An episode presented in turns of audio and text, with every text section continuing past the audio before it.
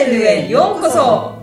このチャンネルは日本語学習と日本文化の面白さを香港人日本語教師ハルナと日本人日本語チューターのあけみがお互いの視点からお届けしています。日本に興味を持つ方ぜひ最後までお付き合いいただけたら嬉しいです。それでは早速始めたいと思います。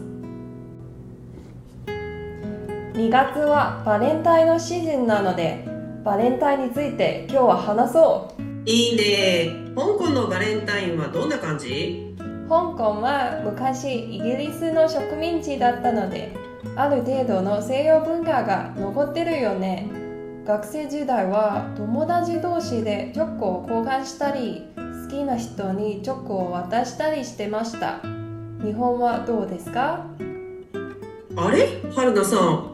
香港でもチョコレート送るの？日本の習慣だと思ってた。だってその習慣は日本のお菓子屋さんが始めたんだよ。えー、そうなんだ。知らなかった。そうなんです。ではここで問題です。何年に日本で初めてバレンタインデーが紹介されたでしょうか。11921年。2 1936年。3 1960年。何年だと思う？春菜さん。どうだろう。1960年かな。わからないけど。今から説明するね。皆さんもしっかり聞いてね。答えは最後に。日本で初めてバレンタインデーが紹介されたのは1936年2月12日に神戸で発行された外国人向け英字新聞に掲載された広告。神戸のチョコレート会社がバレンタインデーには愛する人にチョコレートを送って愛を伝えましょうとアピールしたロマンチックなマーケティング戦略でした。全国的に広がったのは1960年代のようです。チョコレート会社がこぞってこの日は女性から男性へ愛を告白する日と歌いハート型のチョコレートを販売し始めました。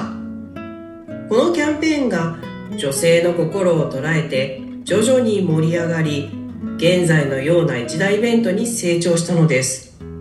ということらしいですよ。へえそうなんだ。知らなかった。えー、ところでもう一つ聞いてもいい？どうぞ。日本人の友達に聞いたんだけどバレンタインデーに日本人の男性は絶対女性にチョコをあげない？うーんあげないよ。だってホワイトデーがあるじゃん。あでもそれはバレンタインデーのお返しだ。そっか。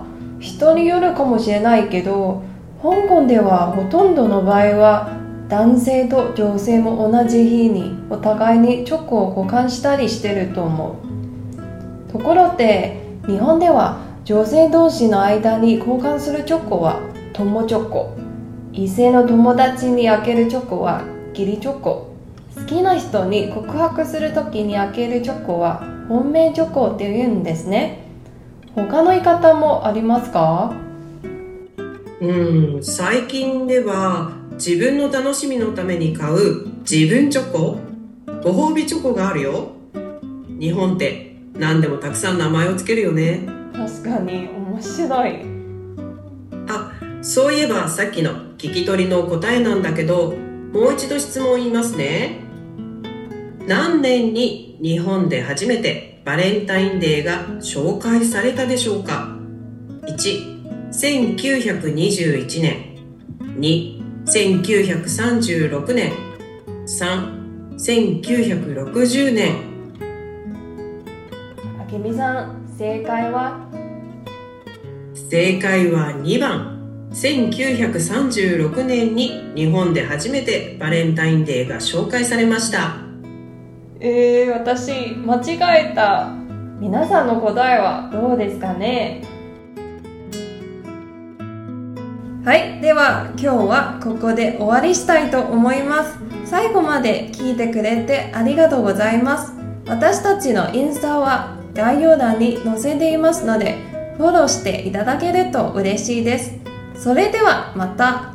バイバーイ。